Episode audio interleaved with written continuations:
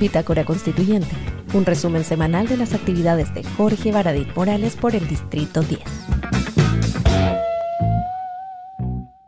Tengo pegado eso hola, ¿cómo están? Mi nombre es Jorge Baradit, soy escritor y ahora convencional de la Convención Constitucional.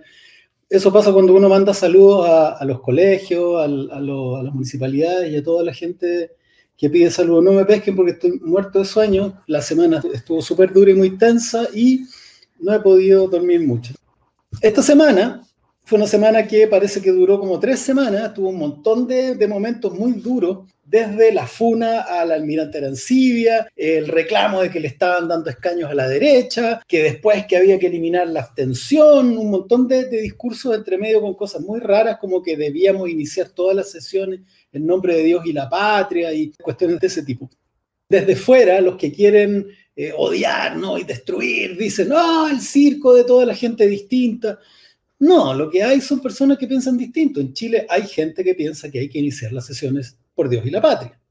No hay ningún problema, porque hay otra cantidad enorme que piensa que no. Entonces la votación seguramente eso no va a quedar. Si el problema es que cuando esas personas gobernaban, le imponían a todo el resto que teníamos que hablar en, en nombre de Dios y la patria.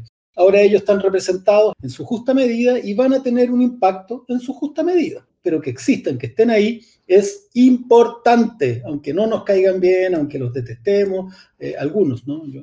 y eso de eso se trata. Voy a comenzar a mm, mostrar el material que prepara mi maravilloso equipo, que es el material de la bitácora constituyente. ¡Chan! Bitácora constituyente, semana 4. Ya llevamos cuatro capítulos, somos el primer programa de, la, Semana Constituyente. Eh, ninguno de los otros programas comenzó desde la semana 1 y déjenme quebrarme un poquitito, porque este es muy bonito el trabajo que están haciendo. Mi equipo voluminoso y enorme de asesores que asciende a la tremenda cantidad de dos personas.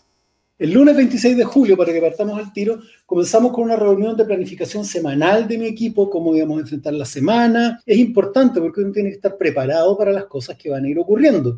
Aunque en este país uno ya no sabe lo que va a pasar al día siguiente, si va a haber una invasión alienígena o si va a aparecer Godzilla o si de pronto se va a abrir un hoyo y nos va a tragar a todos. No me extraña nada. Parece que todo en este país, no, ya está todo muy raro, ¿no? En este continente en realidad tuvimos una reunión del colectivo socialista del área de participación, que es donde yo eh, quería estar. Yo quiero estar en, la comisión de participación porque, de nuevo, siento que es el corazón de la constituyente. Y lo repito, aunque hagamos una constitución el descueve, la historia está tan acelerada, la historia me refiero de, de la sociedad, cómo avanza la sociedad, está tan acelerado, cambia tan rápido, que no sabemos si esta constitución en cinco años más va a ser o no operativa. Van a aparecer desafíos tecnológicos, va a ser su irrupción los neuroderechos, van a ser su irrupción también mecanismos que van a, van a potenciar a las personas, ¿no? Y algunos van a poder pagar potenciadores de memoria. ¿Qué significa eso? Que van a haber personas con, mayores atribuciones que otras. ¿Cómo entra la democracia en eso? ¿Solo los que pueden pagar van a tener una superpotencia de memoria? Y esto no es ciencia ficción, esto está comenzando a ocurrir. Entonces, lo más importante es que la constitución que hagamos incorpore mecanismos de participación popular para que a medida que vaya avanzando este tren a lo largo del tiempo, la participación popular pueda ir poniéndola al día y pueda decir, oye, existen otros derechos, oye, existen otros desafíos, y a través de la participación y de los plebiscitos podamos ir cambiando y modificando esta, esta constitución que vamos a inaugurar. Entonces es fundamental, porque si no, ¿qué va a ocurrir? A lo mejor en ocho años vamos a tener otro estallido social. ¿Por qué? Porque la anterior constitución, uno de los principales problemas que tenía es que al no considerar la participación popular, era una olla a presión que no permitía válvulas de escape. Y al final, como nunca le preguntó a la gente cómo estaba, si le gustaba o no la FP, si le parecía bien la ISAPRE, si estaba contenta con su vida, bueno, la gente terminó explotando, como lo vemos. En ese sentido, el mismo lunes tuvimos una reunión con el alcalde de la ilustre municipalidad de Coronel, él vino a Santiago a, hablar con el Ministerio de, Obras Públicas, vino a hablar con el Ministro de Salud y nos fue a visitar al Palacio Pereira. Y fue una, fue una visita muy interesante porque los temas que plantea son bastante comunes a lo largo de todo el país. Veamos, veamos el video que presenta esto. Lo que hemos hecho hoy día con esta franca y abierta conversación con Jorge, la verdad que nos da luz de esperanza que nuestros territorios van a estar representados en la nueva constitución, que nuestros temas, los temas que ocurren en Chile, los temas país, pero los temas de ciudad, como en el caso de Coronel, van a estar representados con la voz de Jorge en esa convención, tanto en materia ambiental como en materia de reconocimiento de la labor que desarrollan ya no las administraciones municipales, sino que los gobiernos locales. Cómo le entregamos más fuerza a los gobiernos locales para que podamos hacer las transformaciones que nuestros ciudadanos y ciudadanas esperan, que nuestros vecinos esperan en el caso de nuestra ciudad de Coronel. Este país es de todos y todas o no es de ninguno. Es un país que tiene que ser igual, igual en, entrega de oportunidades, en, eh, calidad de vida, no puede ser un, grupo de, ciudades y de regiones que trabajen en beneficio del resto y ese resto no se preocupe. Tenemos hoy día todos cargar con los beneficios y todos cargar con las responsabilidades. El país tiene una deuda con Coronel y yo eh, me siento muy honrado de ser un, amigo de la ciudad. Además es una ciudad con un tremendo patrimonio cultural para sobre todo los trabajadores de nuestro país, como mi familia, como la familia de ellos, como los que hoy día están cambiando este, este país a través de la convención. Lo que nos planteaba el, alcalde de Coronel es que era muy importante entregarle mayores capacidades a las municipalidades, porque hoy día las municipalidades son como administradores, es como si le entregaran la administración, pero no son realmente un gobierno de sus comunas. Entonces, ¿qué pasa? Ellos no pueden tomar decisiones del tipo, eh, oye, no queremos que esta industria se instale acá, oye, queremos sacar estos vertederos de aquí, oye, no queremos esta forma de desarrollo que nos convierte en, zona de sacrificio, eh, oye, no, no tenemos acceso a los fondos para tal o cual programa. Es muy reducido el uso de los recursos, eh, ellos pueden utilizar el 10% de los recursos asignados y las decisiones se toman de manera centralizada, muchas de ellas en Santiago. Y también pasa que las regiones y las comunas no reciben el dinero por los impuestos que pagan las grandes empresas que están localizadas. Y por ejemplo, Coronel tiene grandes empresas que están explotando los recursos de la zona, pero los impuestos los pagan en Santiago y, no regresan necesariamente a, Coronel. incluso una cosa que se llama el impuesto verde, que es un impuesto que se le cobra a las empresas contaminantes. Sepan ustedes que en esta constitución no existe lo que se llama impuesto específico, es decir, que a una persona le cobren un impuesto y que ese impuesto quede dirigido en una, en una dirección específica. ¿Qué significa esto? Que el impuesto verde que le cobran a la empresa que contamina en Coronel después no necesariamente está destinada a paliar las causas de la contaminación de esa empresa, que es ridículo, ¿no? Al final es más plata para el fisco, pero no, no ayuda a Coronel, a, por ejemplo, a problemas con la contaminación lunes también tuvimos algunas noticias, ¿no? Como la, convencional eh, Loreto Vidal, que eh, se descuelga de la lista del pueblo. Ya Elisa Justinianovich había anunciado que no iban a seguir colaborando o, actuando coordinadamente necesariamente. De hecho, hoy día en una, ayer creo, en una entrevista en, las últimas noticias, indica que tienen diferencias. Y que van a seguir trabajando juntos, pero que la lista del pueblo se mueve en, una, en un sentido de búsqueda de poder por ejemplo, están buscando tener diputados, están buscando tener representaciones en, las instituciones políticas del país, quieren estar en el Congreso, quieren estar... Entonces, en el fondo son un partido político. Y Elise Justinianovich y otros, en realidad, eh, de movimientos sociales, son movimientos sociales que están orientados al trabajo de base y a la convención constitucional, no en esta, en esta lógica política. ¿no? Entonces, ahí surgieron, yo diría, no, no las primeras divisiones ni quiebres, ¿eh? La lista del pueblo es un movimiento que está en creación, que está en desarrollo y seguramente van a ir, eh, van a ir clarificando ciertas posiciones y algunas personas no van a estar de acuerdo y otras sí y se va a ir como definiendo un poco ese tema. Y ya estuvimos de cara en lo que produjo quizás una de las, de las controversias de la semana, que es la elección de los vicepresidentes. ¿no? Vamos Chile, por ejemplo, la derecha, habían algunos que decían, no, no queremos participar de esta instancia política y no vamos a participar en la elección de vicepresidente. Y otros decían que sí. Habían otras personas que eh, empezaron a cachar que con el mecanismo de elecciones que estábamos utilizando, la derecha iba a lograr un cupo. Y ahí apareció lo que yo ya les expliqué la, la semana pasada, ¿no? Y es que comenzaron a decir una mentirijilla, que ya la vamos a explicar ahora. El día martes partimos con algo que es bien divertido, que, mucha gente no, lo conoce, que se llama, en la Cámara, en el Congreso se llama hora de incidentes o algo así, y acá se le puso hora de temas emergentes, que tiene que ver con un espacio que se da libre para que las personas planteen lo que quieran. Y a veces surgen cosas eh, muy buenas, ideas muy buenas, y otras algunas excentricidades o, o, personas se pasan de madre o utilizan eso para instalar sus propios temas, ¿no? pero en general el grueso son, son temas importantes. Bueno, ese día fue el que eh, surgió la solicitud de, que la, de parte de alguien de la derecha que se iniciara la sesión en nombre de Dios y la patria. Eh, la Tere le dijo a, eh, emplazó a Baza a que dijera la verdad porque habían gastos de almuerzo por un millón no sé cuántos de pesos para él y diez privilegiados, y que además había exigido una van para su traslado personal ah, que responda. Y Jaime Baza le dijo, bueno, em, es mentira. Y todo quedó, como que todos se miraron, se empezaron a reír, porque la verdad es que eh, fue como yo creo, fíjate tú, el, último estertor de la semana de un desprestigio, de esos desprestigios pobres, ¿no? Esos desprestigios medio, medio rasca. La verdad es que no se puede, no se puede sostener más de un mes esta campaña de, de, fake news, de, desprestigio, de deslegitimación de la, de la, convención. Y la verdad es que también es insostenible al interior de la derecha. Eh, ellos también están medio chatos de esto. Uno conversa y, no están muy de acuerdo con esta forma de operar de Marcela Cubillos, que de nuevo interpeló a la, a la, la Mien Elisa, la Tere, entonces como que la cosa no va para mucho más.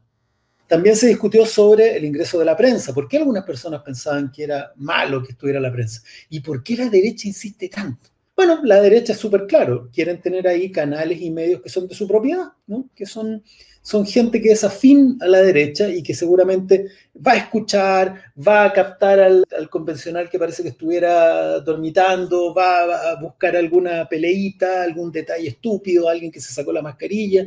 Y el temor es que se farandulice un espacio que tenemos que cuidar mucho. Y, cuando alguien dice, oh, libertad de prensa, yo no pensaba, pero ¿qué más libertad de prensa? Que haya cámaras y, una transmisión neutra a través del streaming, ¿no?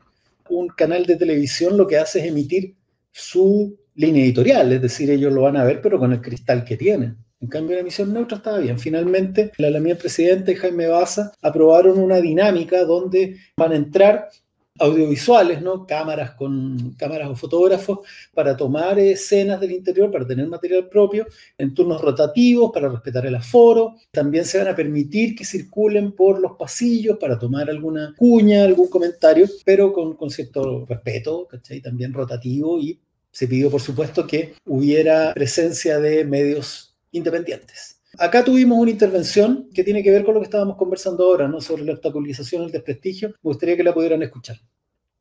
Y en el hemiciclo tiene la palabra el convencional señor Jorge Baradit. La mi presidenta, eh, Jaime, vicepresidente. Lo que estamos viviendo no es solamente un cambio de modelo económico, ni siquiera solo un cambio de constitución, que ya es mucho decir. Estamos viviendo quizá la superación de la manera en cómo se ha construido Chile desde el inicio. Al comienzo, el país era lo que habitaba al interior de las ciudades empalizadas de los conquistadores. En su interior funcionaban los cuerpos legales, había escuelas, iglesias, ejércitos, sacerdotes, generales, habían pasteles, habían libros y máquinas. Afuera estaba el caos, afuera estaba, comillas, la indiada. No es difícil interpolar esta situación al oasis de Piñera, un espacio reducido, cercado, cerrado, donde hay civilización. El oasis Suiza rodeado de Ruanda. La sensación de la élite de que ellos son el país y la civilización y lo correcto permanecen hasta el día de hoy. Pedir que se abran las sesiones en nombre de Dios y la patria es una muestra de esa estrechez de criterio y un atrasado sentido de la diversidad que nos conforma. No es extraño que enarbolen la bandera con la propiedad del que se siente dueño de lo que es o no es el país. Eso es lo que está cambiando, no solo una constitución, sino que la manera en que se ha construido el Estado desde sus orígenes. Es un momento delicado sobre el que se equilibran no solo el futuro de nuestras instituciones, sino también los sueños de la enorme mayoría de los chilenos y chilenas. Atendido esto, le pido a un sector de quienes rechazaron dar este paso que por favor renuncien a esta política de demolición de un proceso que representa las esperanzas de un pueblo que históricamente ha sufrido demasiada sangre y fuego por alcanzar sus derechos. En lo que respecta a los constituyentes del sector, se han embarcado desde el día uno en una campaña de desprestigio de nuestro trabajo, insistiendo en que la convención no cumple sus labores, que busca privilegios, que despilfarra. Nos pide que no hablemos de derechos humanos en Chile, pero se manifestaron frente a todos en favor de los manifestantes cubanos. Denuncian que los censuran, pero según los datos son los que más hablan. Acusan a la Machi Francisca Linconado de hacer show, pero llegan comiendo y regalando negritas. Buscan obstaculizar, pero exigen que avancemos. Inducen al error, insistiendo en que deberíamos estar hablando de salud, educación, cuando ellos saben que todos los procesos constituyentes deben partir por dotarse de una cuidada estructura administrativa para hacer bien el trabajo. La prensa, mayoritariamente de ese sector, diarios y canales de televisión masivos, también han insistido en, en, destacar los errores e invisibilizar los aciertos, tergiversar, como decía el compañero Uribe, información y promover...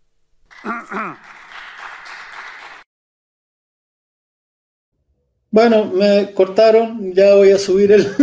me cortaron porque se me acabaron los dos minutos, ¿no? No, calculé bien, pero mm, lo vamos a subir completito en, un día. Yo creo, creo que lo puse por lo menos en Facebook, está el, texto. Vamos a conversar sobre el gran tema que, que surgió el día martes, que tiene que ver con las vicepresidencias. Se instaló un mensaje falso, de que habrían constituyentes buscando darle un escaño o dos a la derecha. Bueno, eso es mentira. Les voy a contar por qué. Primero, ese día se debatió algo que se llama la ampliación de la mesa, porque dos personas no podían hacer toda la pega y se buscó ampliarlo a siete. Primero eran cinco, pero se introdujo dos escaños reservados, así que son, eh, eran siete. Íbamos a elegir cinco entre, entre todos. Y cuando en la, en la, primera votación, como dice ahí en la, en la pantalla, preguntamos, ¿debatamos al respecto? La verdad es que nadie se opuso, prácticamente nadie se opuso a que ampliáramos la mesa. Ahí está 152 corazones verdes y tres corazones rotos o los que entre, medio de ellos estaba la Tere. Después, se votó siete vicepresidencias con la corrección, por supuesto, plurinacional, variedad de género, sí, pero se agregó dos escaños reservados y descentralización. Entonces, ¿quiénes votaron? 79 corazoncitos verdes, 72 corazoncitos quebrados o ganó que fueran siete vicepresidencias con dos escaños reservados, corrección plurinacional de género, descentralización y paritaria. Y después, y aquí es donde viene lo importante para explicar, explicar por qué es mentira, es mentira. Es así de simple.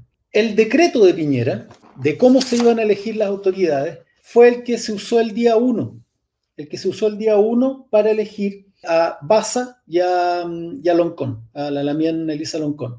En el decreto decía que se iba a utilizar mayoría absoluta con la votación papal. ¿no? Ese era el, criterio de Piñera, el que venía en el decreto. Apenas se hizo esta votación y se eligió a Jaime Baza y a Elisa Loncón, los grupos de izquierda dijeron, eso es problemático, no es tan democrático, así que lo vamos a cambiar. Y aunque ustedes no lo crean, fue la lista del pueblo y los movimientos sociales los que plantearon cambiarlo por la lógica de los patrocinios. Las mismas personas que después decían que era cocina, que era... Ellos fueron los que plantearon cambiarlo a sistema de patrocinios. ¿Qué significa patrocinio? Que uno junta una cantidad de firmas y con eso ya tienes un escaño ganado. ¿Qué pasó? Así se eligieron con sistema de patrocinio, se eligieron las autoridades de la de las primeras tres comisiones, después se eligió la de las siguientes cinco comisiones, todo se había estado eligiendo en patrocinio, en lógica de patrocinio, todas, todas, todas, todas. Y cuando llegó el momento de elegir las vicepresidencias, algunos se dieron cuenta que con este sistema que habíamos estado utilizando, la derecha iba a obtener un escaño. Y lo que hubo fue la intención de cambiar el modelo que habíamos de nuevo que habíamos estado utilizando y volver al de Piñera, porque no se trataba de darle un escaño a la derecha, se trataba de entonces de quitarle el escaño que iban a conseguir. ¿Entienden la diferencia? No se trataba de darle, porque con, los con el mecanismo que estábamos utilizando ya lo tenían ganado. Se trataba de cambiar el mecanismo que habíamos aprobado entre todos para quitarle. Y ahí es donde nos pareció a muchos raro, nos pareció raro que esto se fuera utilizando, que se estuvieran cambiando las reglas a cada rato dependiendo a quién le convenía y a quién no. Y además me parecía a mí, a mí me decían, no, pero es que se va a sobre representar la derecha. Y yo les decía, pero perdón, un escaño es el 17%, no me acuerdo si 17 o 14, de la mesa. Un escaño es el 14% de la mesa. Y la derecha tiene el 25% de la convención. Tiene casi el 25% de los, de los constituyentes electos. ¿Qué significa eso? Significa que nos guste o no, la derecha tiene representación sobre una cantidad importante de chilenos. Minoría, sí, pero no podemos excluirlo, no podemos ser igual que ellos. Ellos son los que sacaban Joker Hunter y quisieron eliminar al Partido Comunista, quisieron eliminar al Partido Socialista. El Partido Socialista le mataron a tres direcciones clandestinas y una cantidad enorme de, de militantes también, no solo al Partido Comunista han sido históricamente la derecha la que no ha sido democrática. Nosotros somos democráticos. Nosotros tenemos que legitimar a toda costa. ¿Se imaginan los dejamos fuera lo que van a decir después del resultado de la constitución? Que no es legítima, porque no estaban todos. Ellos también tienen un espacio ganado. Si finalmente nos gusta o no, muchos chilenos votaron por ellos. Entonces yo defendí esa postura democrática. Y cuando a mí me preguntaban más profundo todavía, es una convicción ética. Salvador Allende nunca quiso eliminar un partido, nunca cerró un diario de la derecha, nunca echó a un, integrante eh, golpista de algún, lugar, nunca intentó em, modular o censurar la prensa, la radio o, la televisión de, de derecha. Él era un demócrata que entendía que la institucionalidad tenía que ser respetada para que su gobierno fuera legítimo. ¿No? Nosotros no somos iguales, no somos iguales y ese va a ser su castigo. ¿Saben qué vi yo ese día? Vi cómo un sector muy grande discutía con otro sobre el derecho que tenía ese grupo de estar en la, presidencia y veía a la, a la derecha en su rincón calladito, escuchando cómo el resto del país discutía y sin odio, a pesar de todo lo que han hecho, y sin venganza, a pesar de todo lo que han hecho, entregarle la representatividad que efectivamente tienen.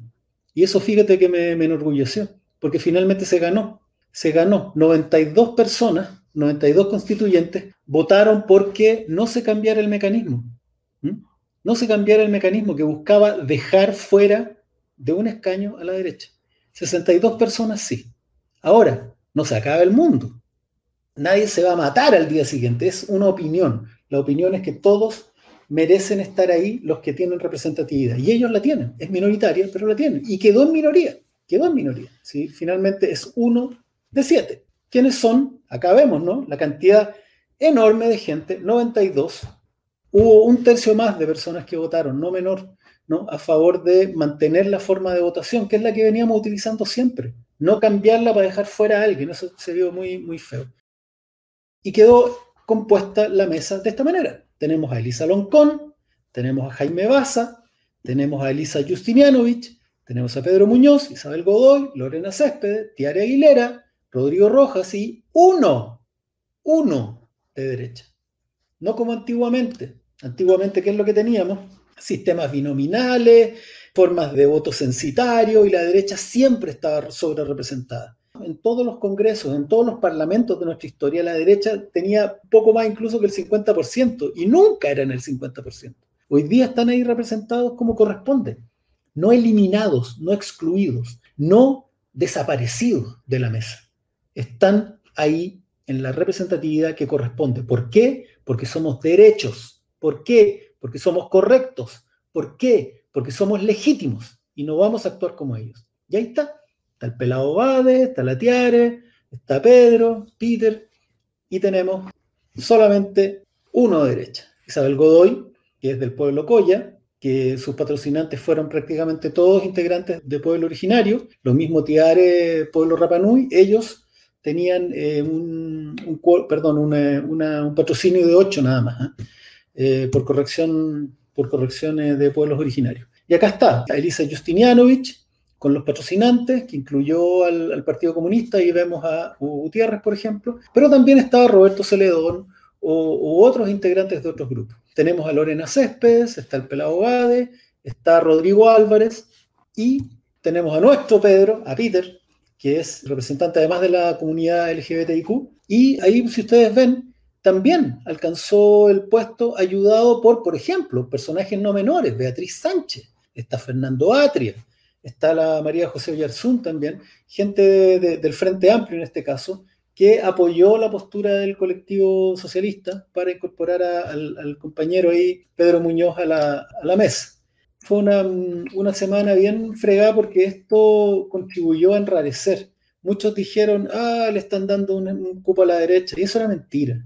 ¿no? le estábamos dando un cupo a la derecha. Eran esas personas que estaban intentando quitarle el cupo a la derecha que por representatividad tenían, si son el 25%. Pero se, solucionó de buena manera. Desgraciadamente, por otras razones, el PC quedó fuera, ¿no? El PC quedó fuera y fue una lata. Aquí Mario me pregunta que el FA priorice su pacto y no venga con cuestiones. Sobre eso tengo una opinión también, Mario, y es que ojalá, la vamos a ver después, pero que ojalá el FA no piense en su pacto, ni que el colectivo piense en su pacto dentro de la constituyente, sino que pensemos por el bien de la constitución y que no se presidencialice la convención constitucional, porque los pactos van a durar hasta noviembre y la constitución puede durar 50 años. Eh, después ocurrió algo muy bonito, tuvimos una tarde de trabajo con el colectivo de derechos humanos por la dignidad sorda, y fue, un encuentro maravilloso, de verdad la comunidad sorda tiene una historia secreta alucinante, también de represión, también de, de mucho desconocimiento. La comunidad sorda se plantea como una cultura. Entonces cuando nos explicaban que ellos no tienen un lenguaje de señas, ¿no? No tienen un lenguaje, ellos tienen una lengua propia, y por eso se incluyen dentro, de la misma manera como se incluyen los derechos lingüísticos de eh, los pueblos Coya, los pueblos eh, eh, originarios en general, ¿no? porque mm, cuando ellos nacen nunca escuchan. Entonces para ellos la, lengua de, sordos es su cultura. No es, una, no es una forma de paliar el no poder hablar. No es que ellos no puedan hablar, sino que ellos hablan de otra manera, con una lengua distinta. ese día pudimos trabajar juntos por una comunidad sorda, mucho mejor para la convención constitucional. Fue una tarde de trabajo preciosa. Me regalaron mi nombre, mi nombre es ese es mi nombre en lengua de sordos, que ahí, pero la Vianey lo hace ahí. ¡Ah!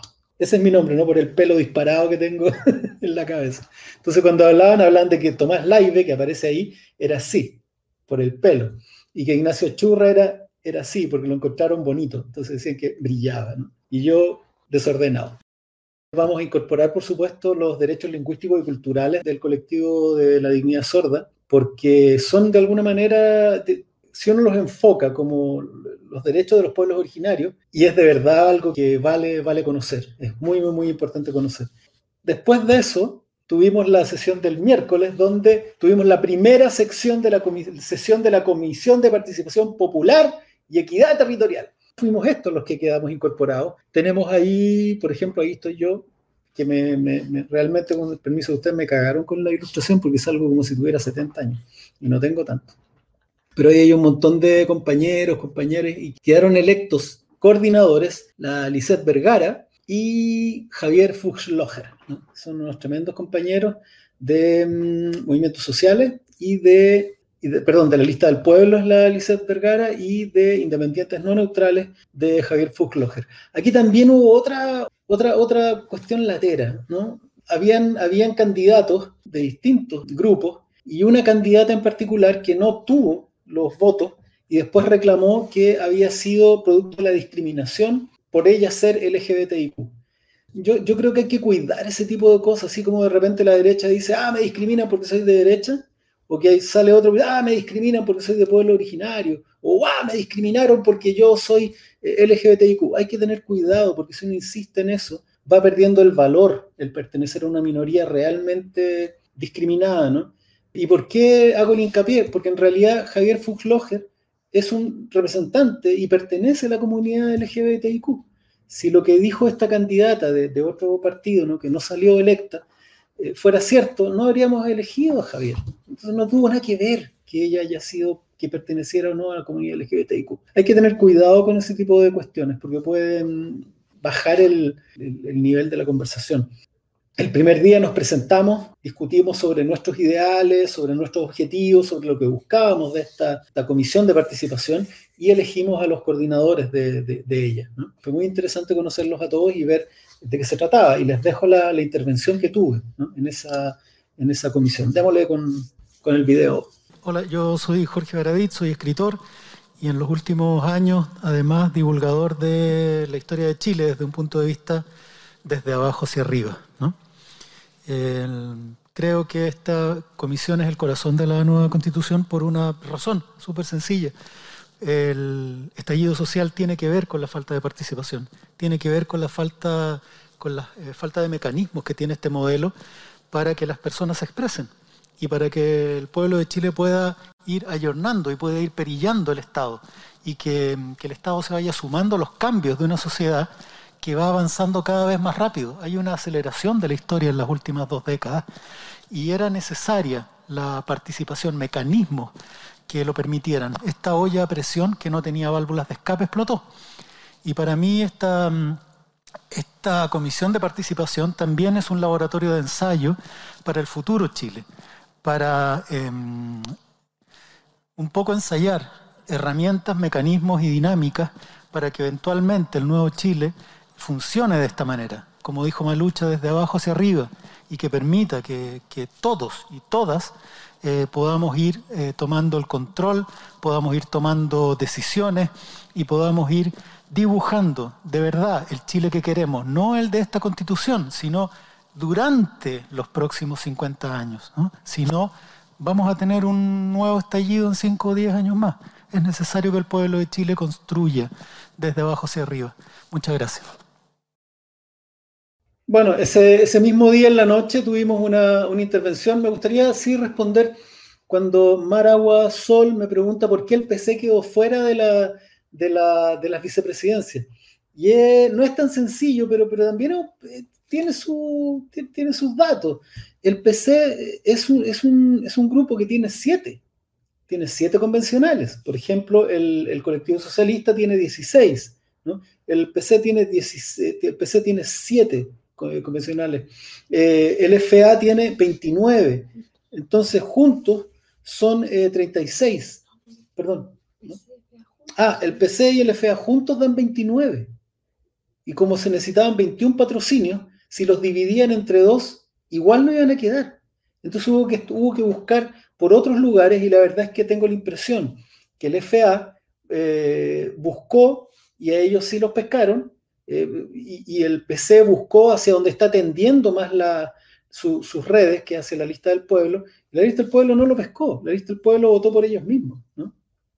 Hicieron entre la lista del pueblo, movimientos sociales, eh, se patrocinaron entre ellos, que es súper válido, y no, no hubo mucho patrocinio para, para, el, para el PC, ¿no? Entonces quizás el que debería revisar sus alianzas es el PC, ¿no? ¿A para dónde estaba buscando? Si hacia la lista del pueblo o hacia la FEA. Así que tampoco, tampoco hay que, hay que mm, eh, las razones tampoco es que estén tan ahí a la vista, ¿no? Cada uno las mira como quiere.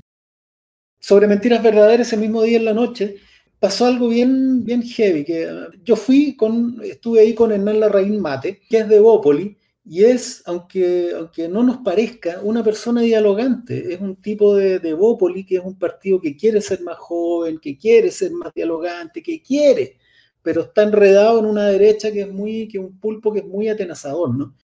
Y él yo creo que cometió un error. Bueno, veamos una de las intervenciones, veamos las intervenciones que hay al respecto.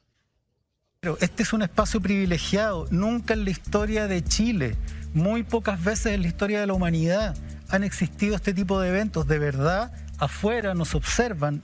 uno tiene que dar lo llaman de Turquía, lo llaman de, Estados Unidos, los latinos, los gringos, los, los, italianos, porque esto está observado en todo el mundo. Esto es raro, este país es raro. Cuando, cuando es un país particularmente democrático. Yo siempre digo, cuando en los 60 todo hervía con la revolución cubana y con las guerrillas armadas y una, y una liberación rápida del yugo del capitalismo, a Chile nos dio a un socialismo democrático, para ir a las urnas, para escoger un cambio. Históricamente este país es muy raro. Mis amigos argentinos se mataban de la risa cuando yo les contaba que aquí en Chile las manifestaciones contra el gobierno las iba ya a pactar y conversar con el gobierno. Y te decía, mire, váyase por esta calle. No, no, pero mejor por esta otra, porque esa hora pasa por ahí. Ya no hay problema. ¿Y a qué hora van a terminar? Mire como a las seis y media. No, no hay problema. Se mataban de la risa, porque somos un país que conversa mucho. Somos un país que se pone de acuerdo, que es democrático. Y está en el fin del mundo y ha sido capaz de, de entregar hitos democráticos, ¿no? salvo uno, democráticos que han asombrado al mundo. Hoy día nos están mirando. Por eso yo, yo, le, pido, yo le pido a la gente, le pido al, pueblo de Chile que crea en este proyecto, que no se deje llevar por la farándula, que no se deje llevar por los cantos de sirena, que el pueblo de Chile cuide, porque este proyecto es de ellos, este jardín que estamos construyendo es de ustedes. Protéjanlo, cuídenlo, riéguenlo, perdónennos a veces, no nos crucifiquen tan rápido. Lo que tienen que tener claro es que acá, Hernán, yo, los 155, nos levantamos los lunes y nos, y y nos acostamos los domingos. Hay una, hay una cosa que, me gustaría aclararle a la, a la gente, porque desgraciadamente uno de los errores o de las falencias de este gobierno fue también que no preparó a la población, teniendo casi dos años, no preparó a la población para la discusión constituyente. No hubo, no se puso a disposición la televisión nacional para educar. Ni muchas personas ni siquiera saben para qué sirve una constitución, qué es una asamblea constituyente. Entonces, decirle a las personas que estén tranquilas. Cuando alguien dice, no han visto ningún artículo, ¿cuándo van a comenzar? Esas personas saben que primero la asamblea se tiene que, la convención, se tiene que dotar de una estructura administrativa para después poder funcionar nosotros tenemos que armar el tren antes de ponernos a, caminar. Entonces, estamos avanzando súper bien tranquilos, estamos avanzando bien, estamos abriendo las comisiones, estamos trabajando todos los días. Como dijo el, vicepresidente Baza, probablemente en septiembre ya estemos entrándole a la carne. Paciencia, yo sé que en el país hay ansiedad por ver resultados pero de verdad que esto está caminando y está caminando bien, salvo lo que muchas personas pueden decir. Ahora, caminando bien, considerando que hay que armar esta cuestión de cero, entonces nos hemos equivocado, han faltado algunas cosas, pero la verdad es que esto va, bien direccionado. Bueno, parecía, a esa altura era miércoles y parecía que ya era, ya era viernes. Estábamos, ha sido una semana muy dura. Y, pero el día jueves tuvimos una segunda sesión de la Comisión de Participación. Presentamos nuestras propuestas. O sea, ese, ese día trabajamos hasta, hasta súper tarde en la noche para enviar la propuesta temprano y durante el día se discutió el reglamento. No se hizo un comparado que es las propuestas que entregaron eh, la lista del pueblo, en movimientos sociales, eh, colectivo socialista y la propuesta que entregó Chile Va. PC nos entregó, nos entregó una propuesta. Independientes no neutrales era, estaba, más, estaba representado quizás en Javier en la testera.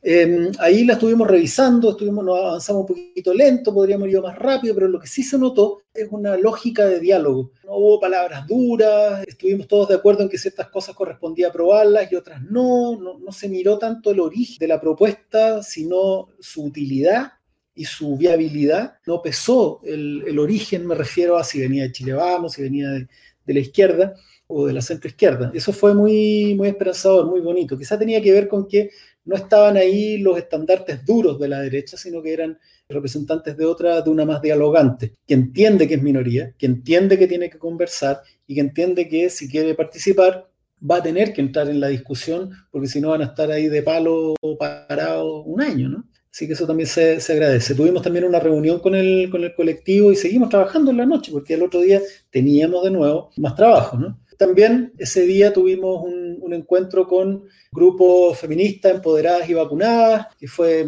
muy interesante. Tuvimos una, yo creo que nos pasamos de la hora conversando, fue muy, muy, muy bueno. Tenemos que responder también prensa de, todo el mundo, ¿no? Nos llegó una, petición de Turquía, ¿no? nos llegan peticiones de, radios de, Estados Unidos, qué sé yo, de Argentina o, España. Eh, tuvimos también una conversación de trabajo muy, muy chora con Sergio Grestoso, que es profesor de la USACH, un historiador de, historia social, ¿no? Como en el nivel de Julio Pinto, en el nivel de Gabriel Salazar, sin duda, un tremendo, tremendo el profe Grestoso. Esta conversación en la USACH, que la, podemos, la vamos a tirar por redes sociales porque fue muy, muy, muy buena. Después de eso, el día viernes tuvimos la, tercera sesión de comisión de participación popular y cerramos el reglamento mínimo de funcionamiento. Eh, se discutió el tema de la abstención y aquí, aquí sí que eh, quiero hacer un, también una salvedad. Me gustaría que escucharan este video porque ahí explico por qué, si bien uno puede tener algunas, algunos problemas con la gente que se abstiene, por qué es conveniente dejarlo. Y aquí les dejo con la, con la intervención. Dale, Muchas gracias a la mesa, eh, a mis compañeros. Eh, yo creo en las herramientas de la democracia, creo que la abstención es una herramienta de la democracia. Se afirma que la abstención sería para evitar tomar postura, pero la verdad es que poner las cosas en blanco y negro, decir que solamente existe la alternativa de sí o no, deja fuera muchas otras posibilidades, no solamente evitar tomar postura. Tener que obligadamente decir sí o no a propuestas incompletas, a propuestas insatisfactorias o a propuestas que simplemente con las que no estoy de acuerdo. Otra cosa es, como se mencionó también, el recelo por parte de la ciudadanía. Ahí yo creo que lo que corresponde es explicar y educar a una ciudadanía que desgraciadamente por la inacción de, la democracia, por la inacción de este gobierno, no conoce muchas veces de estas herramientas y toma particulares eh, que se entienden por la ansiedad, por el espíritu imperante. Pero la verdad es que la abstención es parte de las decisiones libres que puede tomar un representante, atendiendo a lo que habíamos mencionado con anterioridad, propuestas incompletas, propuestas insatisfactorias. Y mi posición frente al escrutinio público es que las personas que abusen, bueno, estarán sujetas al juicio de la opinión pública. ¿no? pero abstenerse una vez, diez veces en el arco de un año frente a una propuesta incompleta no me parece en absoluto. Eh, me parece lo más democrático y que es una gran forma de dar la opinión. La verdad es que me parece que esta es una propuesta que surge más bien de las redes sociales que de una, una verdadera comprensión profunda de lo que son las herramientas dentro de un diálogo. La democracia no es blanco y negro. Muchas gracias. Bueno, eh, ahí un poco explico, ¿no? Que el problema no es la abstención, el problema son esas pocas personas que abusan de la abstención, ¿no? Y esas personas han sufrido el escarnio público, las, han, las han cuestionado. La opinión pública es la que tiene que cuestionar, pero esas pocas personas que abusan de la abstención no pueden ser utilizadas para quitarle un derecho que tienen otros representantes que sí la ocupan de manera responsable. Y como explicaba ahí, si de pronto hay dos alternativas y ninguna de las dos es buena, a veces hay dos alternativas y una de ellas tiene, es buena, pero tiene, hay cuestionamientos, ¿no? Hay cosas que a uno no le parecen tan bien. O de pronto también, como una forma de rechazar lo que se está discutiendo, eh, uno también se abstiene. Esto es equivalente a cuando uno no le gustan los dos, los dos presidenciables que van y uno vota nulo. ¿Alguien, ¿Alguien se le ocurre acá que, por ejemplo, si lo hicieran votar entre muchas de las personas, pensemos en, las elecciones anteriores, Guiller con Piñera, muchas personas no querían votar por ninguno de los dos. ¿Se imaginan que los hubieran obligado a votar por, por alguno de los dos? No, no, tiene ningún, no tiene ningún sentido, pero sí, por supuesto, hay que cuestionar aquellos, eh, por ejemplo, Sergio dice abstenerse como Pilatos, lavarse las manos. Si se considera una propuesta incompleta, se rechaza. O sea, prueba si se estima. Es más que eso. Eso es lo que me refiero con que no es blanco y negro. Eh, hay propuestas eh, además que uno, imagínense, yo de 120, 115 votaciones que van, yo me abstuve, una vez, una vez, porque me pasó eso, ¿no? No, no me estaba lavando las manos. Lo que vi era que habían dos propuestas y ninguna de las dos me satisfacía. Entonces fue, una, eh, fue un rechazo. A la, fue un rechazo a las dos. Decir, ¿saben qué? Las dos son malas. Me abstengo. ¿Se imaginan, les repito, que ustedes los obligaran a votar por un presidente si ninguno de los dos les gusta? ¿no? Es como no tener la alternativa de ninguna de las anteriores, dice Eduardo Flores. Siempre hay una tercera alternativa al blanco y al negro. Cuestionen sí a las personas que abusan de ello. Y así quedó. Después tuvimos el sábado estudio y redacción para comisión de participación. Tenemos que definir cronogramas, tenemos que diseñar las subcomisiones para ver quiénes se encargan de, los mecanismos, quiénes se encargan de educación popular, administración. Tenemos que diseñar el kit básico para las semanas territoriales, es decir, qué tiene que hacer un convencional cuando nos tiren a semana territorial y tengamos una semana para interactuar con las asambleas, con los cabildos, con los vecinos, con las radios locales, para ir a bajar al territorio, para que nos digan lo que tenemos que hacer y para que nos reten si hicimos algo mal o que nos feliciten, nos den una manzanita si, si hemos hecho algo bueno. Para eso necesitamos esa semana territorial. Pero como la idea es que no se vaya alguno para playa, también tenemos que hacer un registro y para eso también se le tiene una pauta a, los convencionales y nosotros vamos a tener que diseñar esa, esa pauta. De pronto, por ejemplo, le vamos a tener que decir, en esta semana tienes que trabajar todos los días, por supuesto. Eh, en, estas, en estos todos los días tiene que al menos haber visitar un lugar de acceso público, por ejemplo, una feria, al menos una asamblea o cabildo presencial, eh, a lo menos una asamblea telemática como esta que tenemos todas las semanas, donde las personas puedan hacerte preguntas y tú eh, cuentes lo que estás haciendo.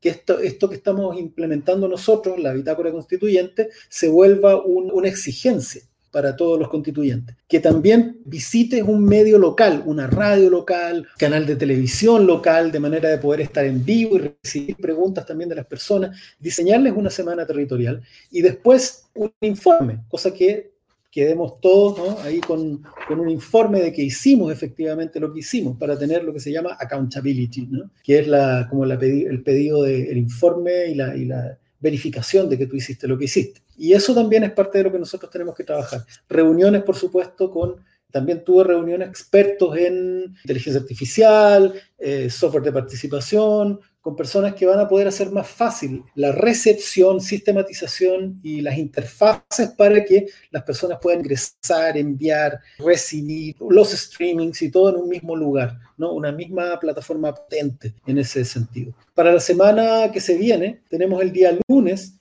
una reunión muy importante con la Asociación de Municipalidades porque son ellas las que nos van a facilitar en los territorios eh, muchas cosas que necesitamos para hacer participación, ¿no? Las asambleas a veces necesitan espacio, o necesitan sillas, o necesitan, qué sé yo, que, que las ayuden y las habiliten ciertos lugares, es muy importante contar con la ayuda de las municipalidades. Voy a tener una reunión de trabajo con funcionarios del Poder Judicial, una reunión con el colectivo socialista para planificar también la semana y también trabajo de la Comisión de, Participación Popular. Día martes en la mañana tenemos plenario, que es donde entre todos discutimos y seguramente, y no seguramente va a ocurrir, todas las comisiones van a entregar un informe de lo que han estado realizando hasta el día lunes.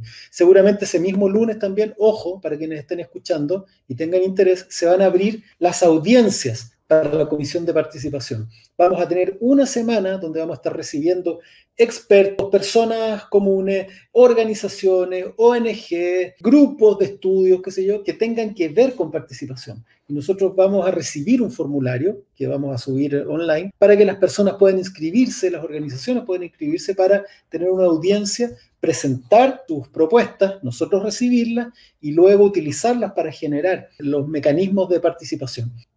El día miércoles, el día jueves, el día viernes vamos a tener trabajo intenso también, seguramente ya en comisiones separadas de, participación popular.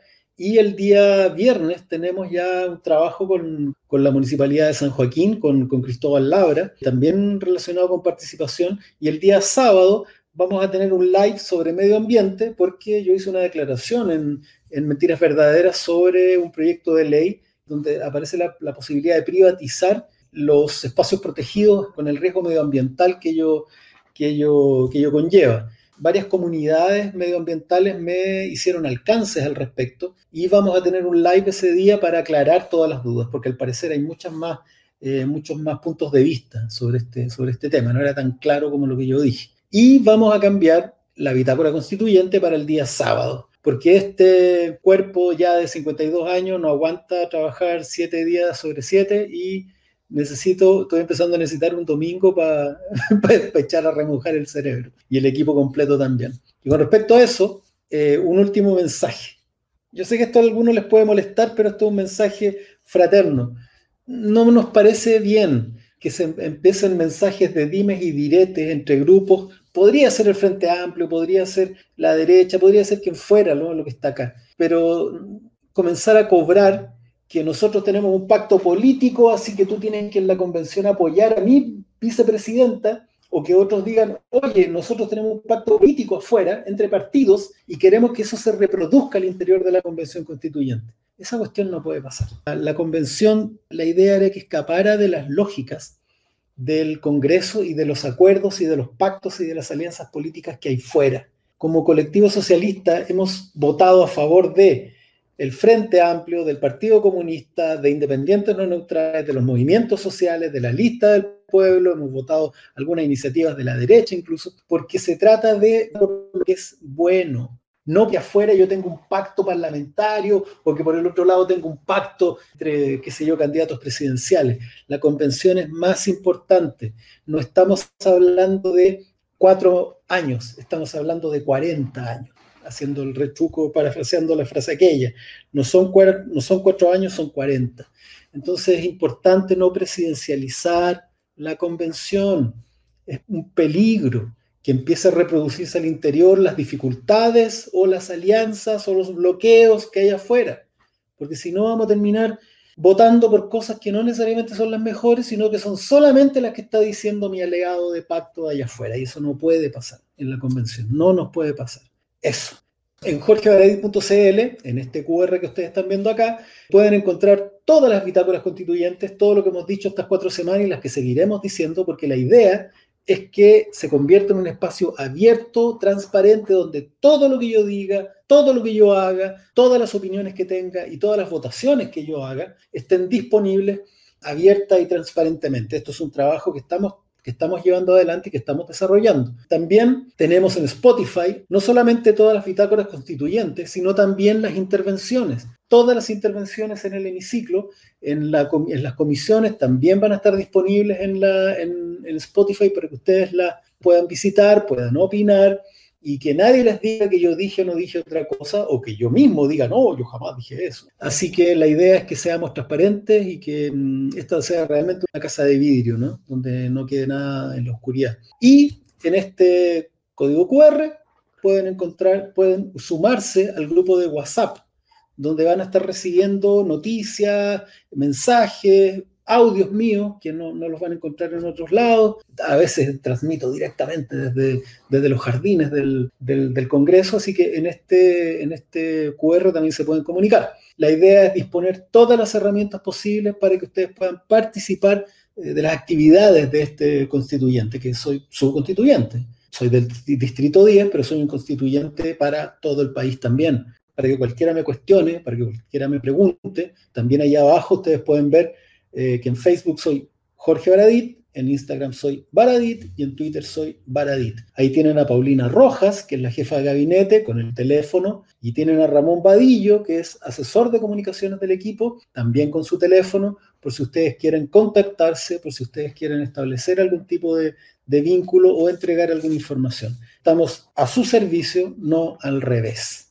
Siendo exactamente las 8 horas, quiero dar las gracias a todos nos estamos viendo la semana. Vamos a tratar de mantener todos los focos abiertos. Un abrazo a, Samir.